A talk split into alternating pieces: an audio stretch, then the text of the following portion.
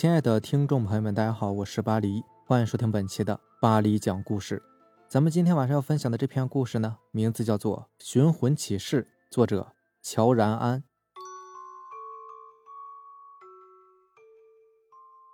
徐璐是一个路痴，即便名字里面带一个“路”字，可仍然改变不了他的本质。作为学校里面的著名路痴，徐璐痴的程度和方式也是有所不同的。最初让徐璐为众人所知的是一个他走夜路时的视频，倒不是有人特意跟踪他，只是在某个深夜，两个人恰巧于校园里相遇。那个人一看，这不是朋友口中的怪同学徐璐吗？便打开了手机的摄像头。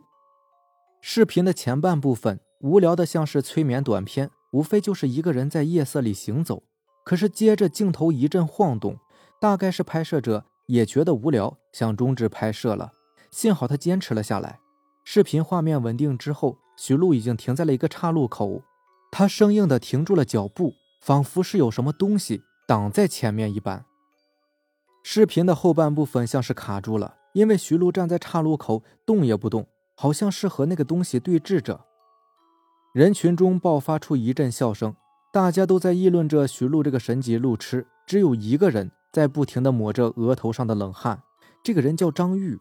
他显然看出徐璐绝非是犯了路痴。徐璐来这所大学一个月有余，回寝室的路少说也走了上百遍了。何况岔路口的左侧是一块布告栏，绕过布告栏下十来级台阶就是第三教学楼。而岔路口的前方呢是水泥平地，谁会在这种地方迷路呢？张玉还注意到徐璐停在那块布告栏旁时，双腿晃了几下，好像是有什么东西滚了过来，撞在了他的双腿上。张玉没有把自己的发现说出来，因为那样做只会得到两个结果：让学校陷入恐慌，或者是被人当成是神经病。回寝室的路上，他回忆起视频里的点点滴滴，脸上更是阴晴不定。这次让他心神不宁的是那些晃动的镜头。按照众人的说法，那是拍摄者想停止拍摄引起的。本来张玉也是这么认为，可这一回想，便觉得其中有些蹊跷。镜头一上一下晃动着，暗含着某种规律。那会儿正刮着大风呢，水泥地上的树影也不停地摇晃着，镜头似乎是在跟随着某棵树的影子在动。这就奇怪了。那个人要拍的是徐璐，怎么中途转过去拍树了呢？除非在那一刻出现了某样东西比徐璐更有拍摄的价值，那会是什么呢？张玉赶紧跑回寝室，打开电脑，进入学生论坛，点开了那个播放量不断上涨的视频。他小心翼翼地快进着，生怕错过什么。等到树影在视频中出现，他便屏住呼吸，静静地观看起来。树影中似乎藏着一个人，说不清那是不是人，就裹在树的枝叶里，随风来回晃动着。树影摇曳的越来越快，风也越来越大。终于，那个东西被甩了下来，摔向了徐璐。拍摄之时，月亮在徐璐的后方，所以他的影子是朝前投射的。树上的东西呢，正好摔进徐璐身前的影子里。这时候，徐璐停下脚步，然后视频里的画面。就没有动弹过了。这样一来，视频中的诡异之处就都说得通了。奇怪的是，整个过程中，徐璐是相当淡定，好像是早有预料。或许他认识那个能站在树上或者是挂在树上的东西，他和他每晚都相遇于此。他可能是站着的，也可能是像个球一样滚到徐璐的脚边。视频的最后几秒，徐璐终于动了，他没有挪动脚步。只是把脑袋扭向了左边，看向那块布告栏，他的影子跟着扭过去，而藏在影子里的怪东西似乎也动了。正当张玉想看清那个东西在做什么动作时，视频一黑，后面就再没有画面出现了。拍摄者选择在这个时候终止录像，这其中藏着一种很危险的信息。可以肯定的是，拍摄者是一个相当有耐心的人。视频的前半部分，徐璐一直是慢走的状态，到了后半部分，他连走都不走了，变成了静止状态。在这两个最无聊的阶段，拍摄者都没有按下暂停键。那么他为什么会在那个东西有所动作时放弃继续跟拍呢？也许是有什么东西威胁到他的安全了，这很有可能。试想一下，当一阵猛烈的风把树上某种怪东西甩到徐璐的影子里时，也有其他的什么东西被甩进了拍摄者的影子里。拍摄者把所有的注意力都放在摇曳的树影以及怪怪的徐璐身上，没有察觉到身下影子的变化。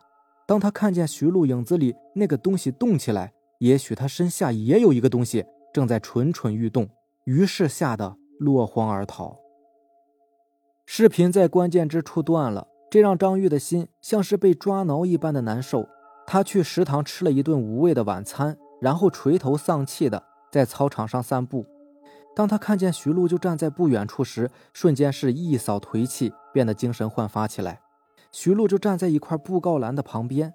等等，在那个古怪的视频中，他不也是在第三教学楼的布告栏旁长久驻足吗？张玉走向徐璐，假装看布告栏上的校刊，却在暗中观察徐璐。结果他一走到布告栏前就傻眼了，因为他面对的是布告栏的反面，上面空空如也。光滑的玻璃面只反射出一个模糊的人影来，可是徐璐却看得聚精会神，这难道不奇怪吗？张玉脑海轰然作响，飞快地朝着第三教学楼跑去。五分钟后，他气喘吁吁地来到第三教学楼的布告栏前。他想起在那个视频中，徐璐就站在自己这个位置，扭头看向左侧，于是他也向左边看去，结果看到的还是布告栏的反面。张玉内心有一个声音隐隐说道：“人看正面，鬼看反面。那么布告栏的反面到底有什么呢？”张玉回到操场时，徐璐已经不见了。张玉猜想，徐璐今晚一定会再次来到这儿。于是张玉制定了一个很简单的计划：夜里躲在布告栏的正面。既然那个视频在关键之处被掐断了，那么就让自己来窥探后续的内容吧。到了夜里，温度骤降，幸好张玉有先见之明，披了一件大衣。布告栏旁有很多的树木，便于他隐藏起来。这一等，就等到整座学校都沉睡了。打着哈欠的张玉，在听到久违的脚步声时，终于来了精神，奋力地瞪大眼睛。他不敢伸出脑袋去看一个仔细，怕过早的暴露。那阵脚步声来到布告栏前就停止了。这无疑证实了站在反面的人就是徐璐，而接下来则是良久的沉寂。正当张玉怀疑徐璐靠着布告栏睡着了的时候，终于有人开口说话了：“白天我就看过了，还是只有那篇老的求助启事，需要我再给你念一遍吗？”是徐璐的声音，没错。张玉低下头，朝着布告栏底下看去，他只看到了一双脚。可是徐璐明明在和另外一个人交谈呢。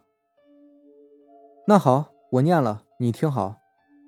我不该和他吵架，和他拌嘴，更不该推他。如果我不推他，他就不会摔在那块尖石上，脑袋也不会被削去一半。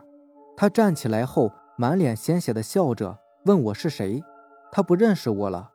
我看着他疯癫的跑掉，再也没有回来过。在这个世界上，人有人的路。鬼有鬼的路，偏偏有些鬼生气未尽，能看见人的路。一旦进去，恐怕就再也回不来了。若有在人间的同僚发现了他，请告诉他回来的路从齐云楼二楼零三教室中间的那个窗口往下跳。看来之前张玉的猜想并没有错。布告栏的正面是学校的校刊，反面则贴着寻鬼启事。那上面说：“人有人的路。”鬼有鬼的路，而生气未尽的鬼是可以看到人路的，所以能闯到人间来。那么反过来说，鬼气重的人是不是也可以看到鬼的路呢？就比如徐璐，也许他并不是一个路痴，那些在大家眼中很简单的路口，对他来说却是错综复杂的，因为他能看到不该看到的路。而在那个偷拍的视频中，徐璐扭头去看第三教学楼的布告栏后，肯定会耐心地念着上面的寻鬼启事，然后对着身边的人说：“有没有寻你的？”那个人摇了摇头。于是徐璐说：“那么明晚我们去看另一块布告栏。”所以今天晚上，他和他来到了这块布告栏前。惊魂未定的张玉又低下头去看徐璐的脚，他发现徐璐的影子很奇怪，好像那个藏在他影子里的人。挪了出来，做着某个奇怪的动作。这不由得让张玉又想到那个视频，在最后一秒，徐璐的影子里也有一个什么怪的东西在动。当张玉想看清楚时，那个视频突然中断了。现在，张玉可以肯定是那个藏在影子里的人伸出手指向了偷拍者，而现在他指向的正是张玉。张玉没有逃跑，而是捂住了口鼻，尽量不让自己发出声响，以自欺欺人的方式告诉自己。那都是错觉，他什么都没有发现。至少从徐璐的反应来看，这种可能性也是存在的。徐璐还在喋喋不休地说着话，表演着他的独角戏。但张玉知道，在徐璐身边有一个看不见的人，他不爱说话，用各种奇怪的手势和徐璐交流着。你还记得我第一次遇见你的情况吗？徐璐带着笑意说：“那也是一个晚上。”不过不算太晚，至少学校里还有人来来去去。我从校门进来，就看见你胆怯的从阴影里出来，伸出双手乱舞着。我知道你是一个瞎子，你听到脚步声就凑上去，对着走过的人请求道：“你能带我回家吗？”没有人回答你，你一个接一个的问，没有收到任何的答复。那时候你还不知道你不是一个人，他们根本看不见你，也听不到你说话。而我却能完整的感知你的存在。有一天，一个鬼气稍重的人路过，你照样走上前去，向他请求帮助。他似乎感应到了什么，但却又看不清楚，于是惊慌的喊出了一个“滚”字，并面目狰狞的朝你推来。他吓到你了，从此你也只敢躲在树上，藏得高高的，再也不敢随意和人交流，直到我找到了你。那个人似乎打断了徐璐的话。徐璐顿了一会儿，继续说：“这个问题我没法回答你，也许是冥冥之中就注定好的吧。我能够看到那些不存在的路，所以能够看到常人看不见的东西啊。可惜我没能帮到你。所有布告栏上的寻鬼启事我都看过了，没人在那边召唤你回去。我也不知道哪条路是你回家的路。别伤心，至少我们努力过了。”并且还会继续努力的。每天晚上，我都会来到你在的树下，我能感受到你充满希望。你的眼睛虽然看不见，本该对这个世界充满害怕的，可你却总是对我无条件的信任。欣喜的时候，你会随风飘下，滚到我的脚边。我不帮你，让你自己爬起来，藏进我的影子里。然后，我看着布告栏，念出上面新贴的启示。两天前，我的行踪被人偷拍了，我没有发现他。幸好你的耳朵灵敏，我们才能及时的处理掉他。听到“处理”两个字，张玉双腿一软，险些坐倒在地。哦，你问我为什么把那个视频发到论坛上去啊？很快你就会知道了。如果不能在那个视频中发现你的存在，那就是一个再普通不过的视频了。而能够看到你影子的人，要么是你的同类。要么是带有鬼气的人，当然，极为聪明的人也能够看出其中的诡异之处。不过，聪明人都活不太久的，就像那个偷拍者，那个视频就是一个召集令。然后，张玉听到周围响起了阵阵悉悉嗦嗦的声音，继而变成了经久不绝的脚步声。那些脚步声，有的是从大路上传来的，有的是从泥土里钻出来的，还有的是贴着张玉的身体响起来的。脚步声汇集到了一起，而张玉自始至终能看到的只有徐璐一个人。好吧，他们也都不认识你。接着，那些杂乱的脚步声又响了起来，几分钟后才恢复了安静。你是在说那个藏在布告栏旁的人吗？张玉终于克制不住了，砰的一声撞在了布告栏的支柱上。他无所谓的，徐璐轻描淡写的说道。张玉也不知道从哪里来的勇气，冲出去喊道：“为什么我无所谓啊？”徐璐淡淡的回答：“你有认真看过布告栏的反面吗？请凑近些看吧。”张玉战战兢兢的走了过去，面向布告栏，把脸凑了上去。他在玻璃上看到了自己缺了半边脑袋的怪物。他看到自己身后站着徐璐，徐璐的身边还站着一个骨瘦如柴的人。那个人的眼睛。是两个空洞，上面还有一些淡黑色的字，时隐时现的。张玉想起不久前徐璐就看着那些字，念着上面的寻鬼启事。我不该和他吵架，和他拌嘴，更不应该推他。如果我不推他，他就不会摔在那块尖石上，脑袋也不会被削去一半的。